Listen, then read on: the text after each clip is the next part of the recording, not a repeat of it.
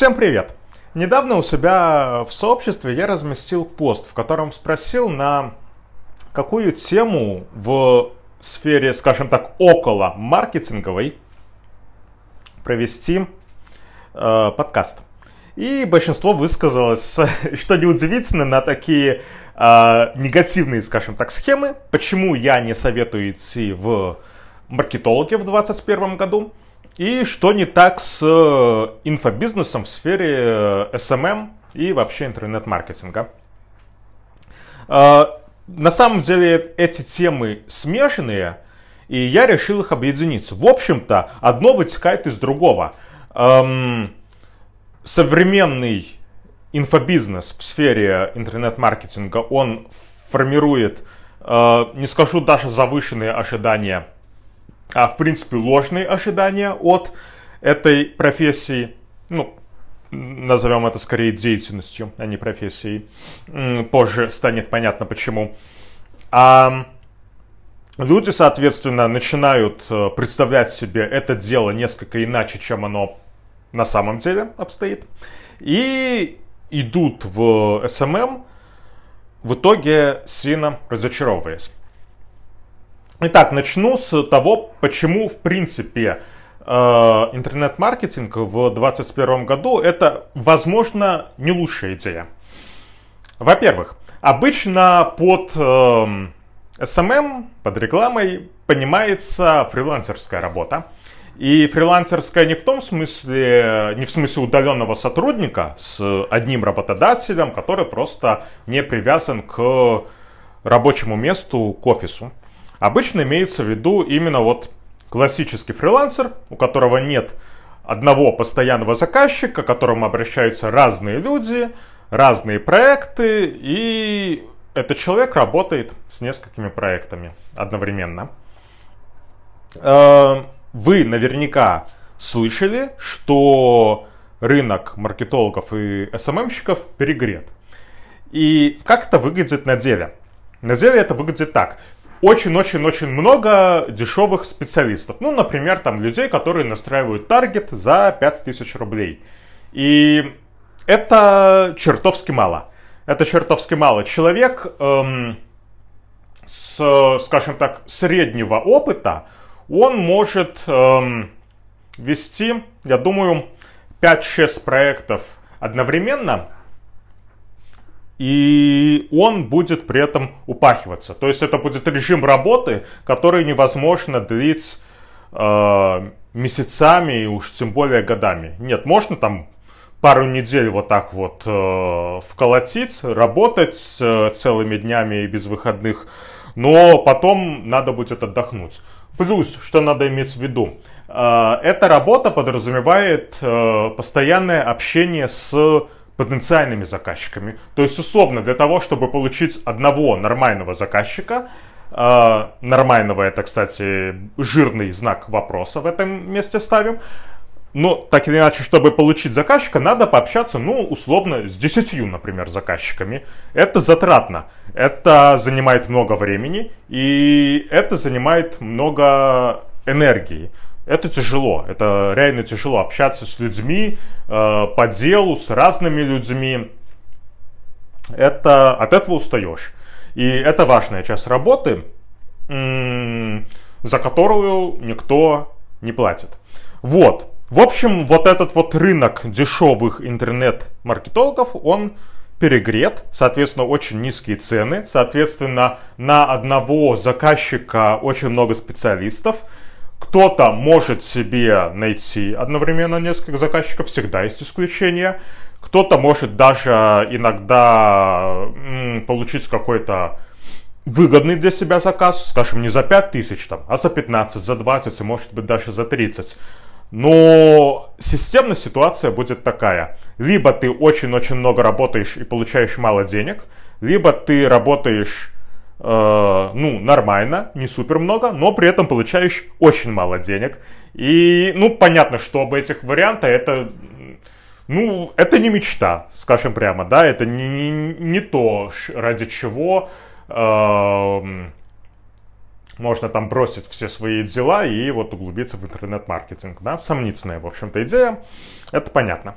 А, окей, дешевый специалист. Но никто ж не хочет быть дешевым специалистом. Все хотят быть, естественно, дорогими специалистами, которые берут хорошие заказы. И, скорее всего, вы слышали там вот заявления вот тех же э, инфобизнесменов, что там, ну, у хороших специалистов очередь из заказчиков. И это смешно. Ну, то есть те, кто более-менее как-то понимают э, в бизнесе и в экономике, они, в принципе, понимают, что в, у продукта не может быть долгое время очередь из клиентов. Да? Услуги по рекламе это тот же продукт. Если у тебя очередь из конкурентов, ты неминуемо повышаешь цену.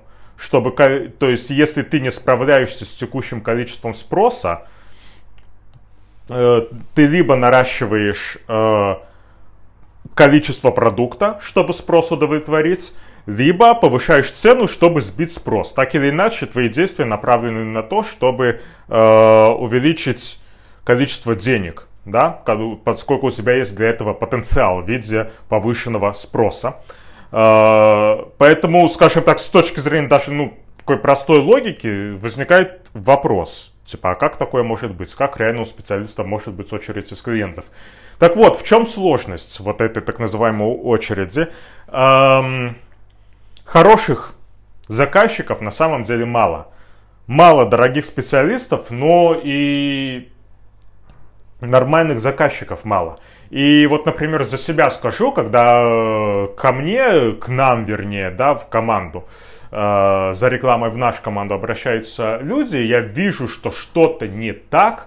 Например, э, что человек тяжелый, да, будь то там предприниматель или сотрудник бизнеса, в котором этот предприним... ну, сотрудник бизнеса этого предпринимателя, с которым строится общение, тяжелый человек, с которым, ну, будет сложно сделать дело. Либо я вижу, что э, продукт сам по себе сомнительный, да, и сомнительный не в том смысле, что там, не знаю, там опасный, вредный, а в том смысле, что э, не факт, что реклама сработает и окупится. Э, не могу сказать, что я прям отфутболиваю таких людей, говорю там однозначно нет, но я начинаю, скажем так, мягко убеждать их в том, что, возможно, э, обращаться к нам это не лучшая идея. Да, показываю, что мы не сможем сделать Показываю, ну, что может получиться, а может не получится. Показываю, скажем так, тонкие места их бизнеса, которые, скажем так, могут лопнуть, когда пойдет реклама и так далее. В общем, мягко человека подвожу к тому, что э, работать с нами не надо. Некоторые проходят через этот фильтр, и этот, сам, этот фильтр сам по себе ну, является показ то есть, если человек через него прошел, значит, в принципе, все равно работать с ним можно. Значит, он понимает риски, значит, он готов э, на какие-то изменения, и все нормально, работа идет.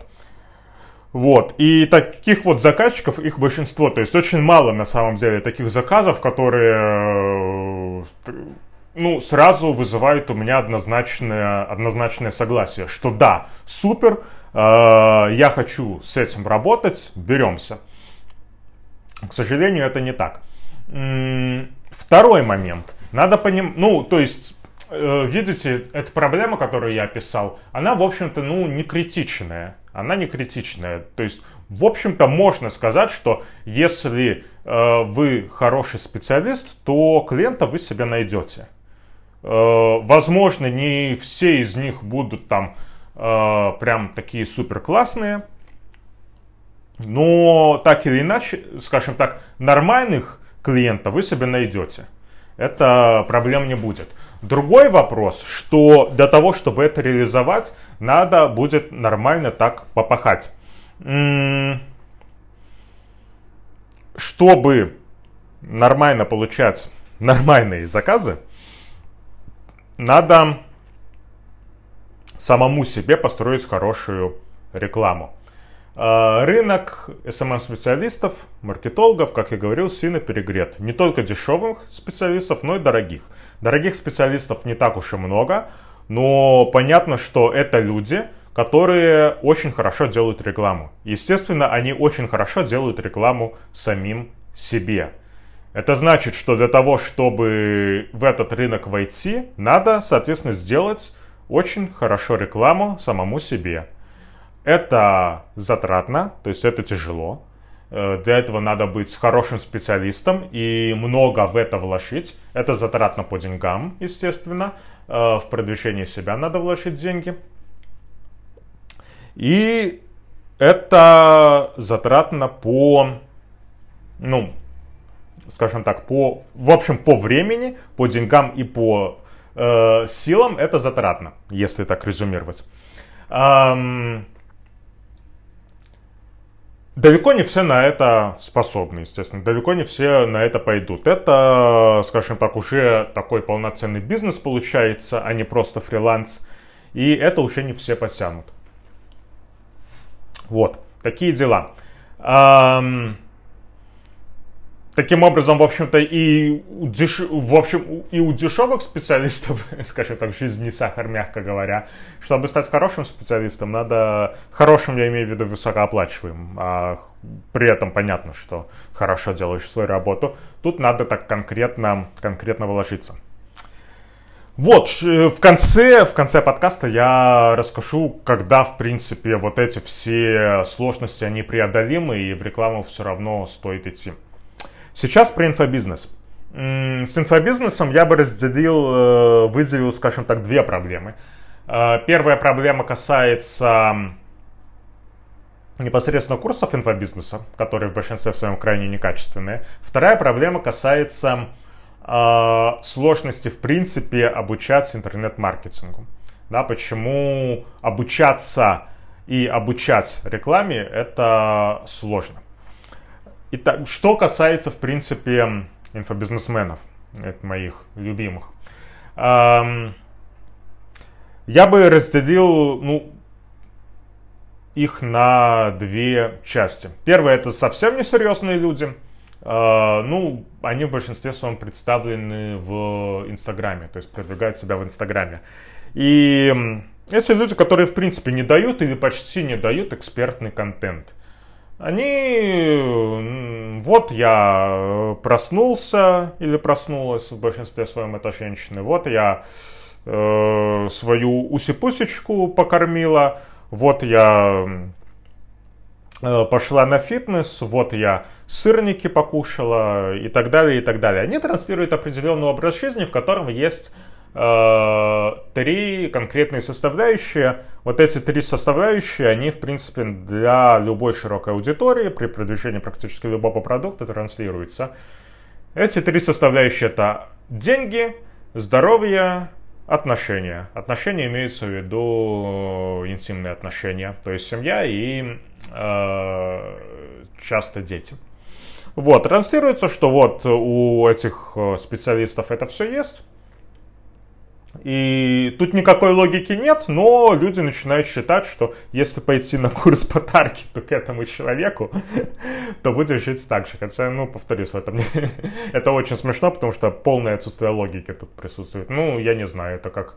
Эм, посмотреть на какого-нибудь там э, Миллера, э, который там глава, не глава Газпрома, и считать, что если я заправляюсь на газпромовских э, заправках, то у меня, то я буду жить э, так же, у меня будет столько же денег.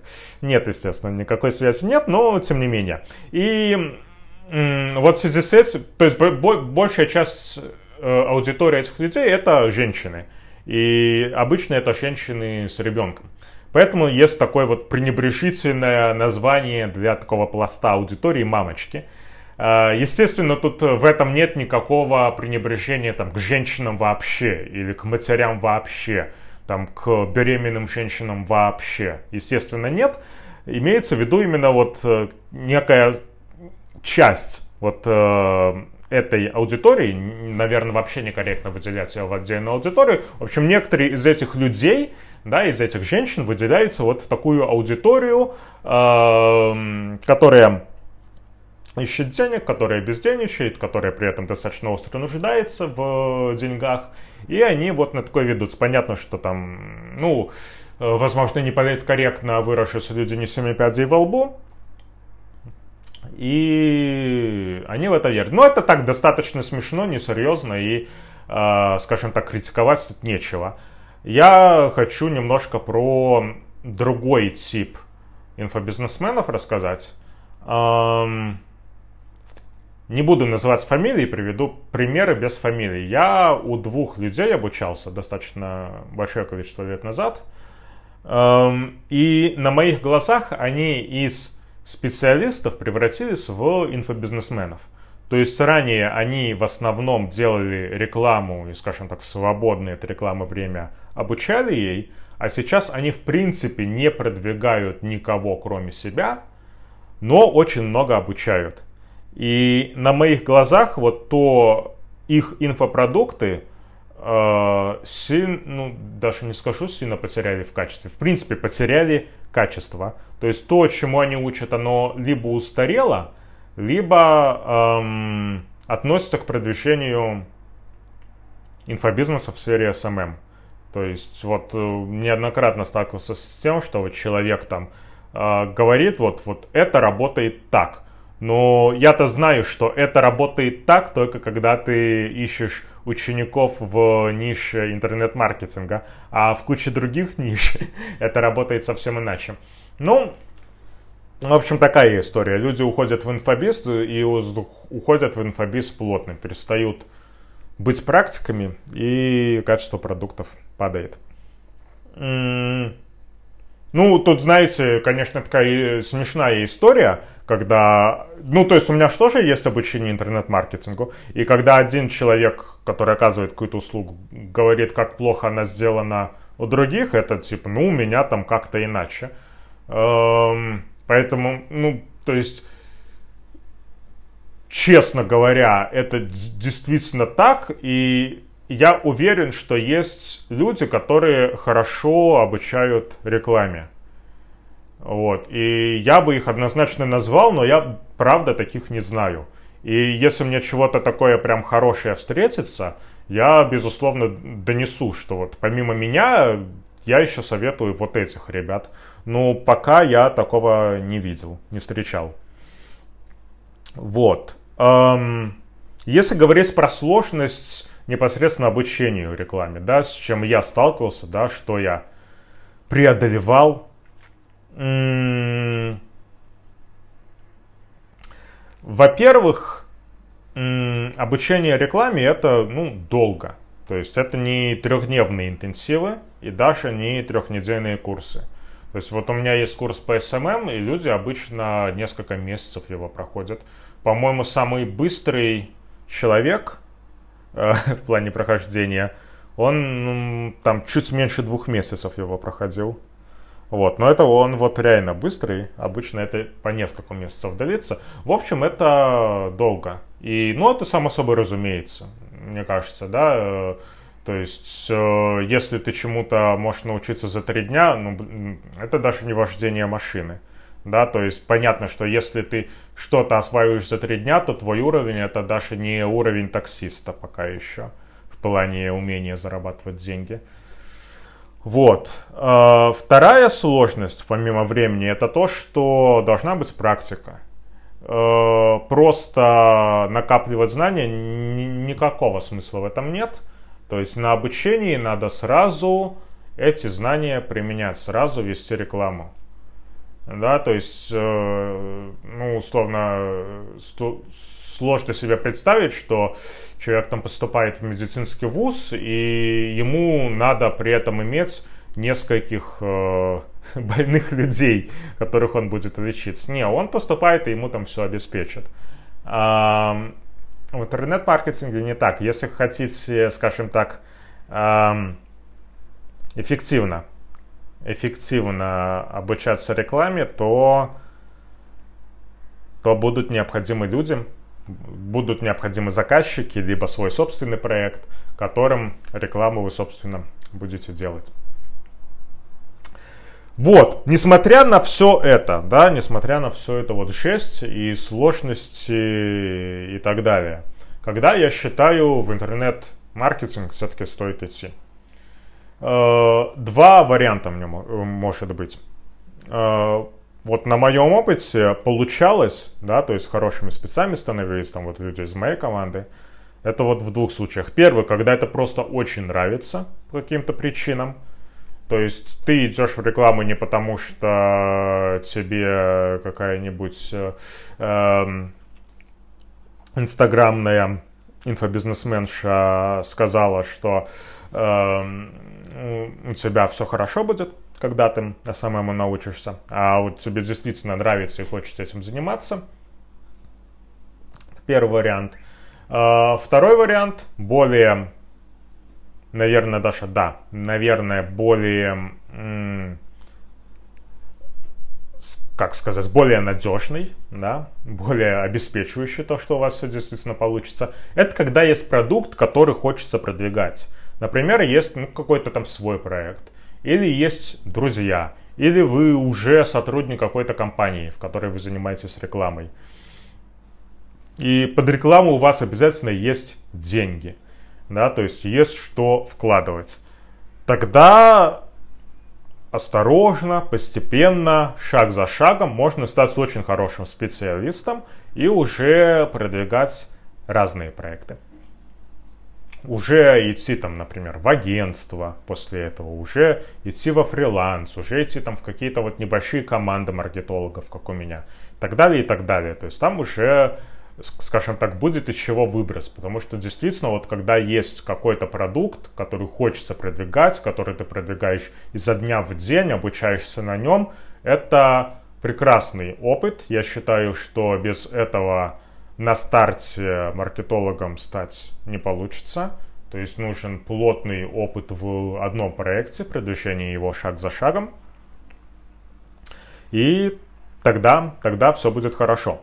В общем, если резюмировать, да, опять же, если э, и идти в маркетологи, то когда для этого есть ну что-то твердое, есть желание, есть что-то, что хочется продвинуть, есть как бы понимание, почему вот тебе вот надо именно это. Если это просто какое-то абстрактное желание как-то заработать, ну это, не знаю, это несерьезно и, ну, я считаю это вообще будет провал. Ну, то есть, выкинутые на ветер деньги еще бог с ними, может, они будут и не такими большими, но куча времени часто, как люди в это упираются, начинают целыми днями сидеть, это еще и э, подорванное здоровье. Ну, я бы здесь еще раз подумал перед тем, как э, пойти на такое. Вот. Если будут вопросы, пишите, я с радостью отвечу. Все это, естественно, является моим субъективным мнением, на всякий скажу, но надо сказать, что это мнение все-таки основано на достаточно и достаточно большом и богатом опыте. Спасибо за внимание и всего доброго.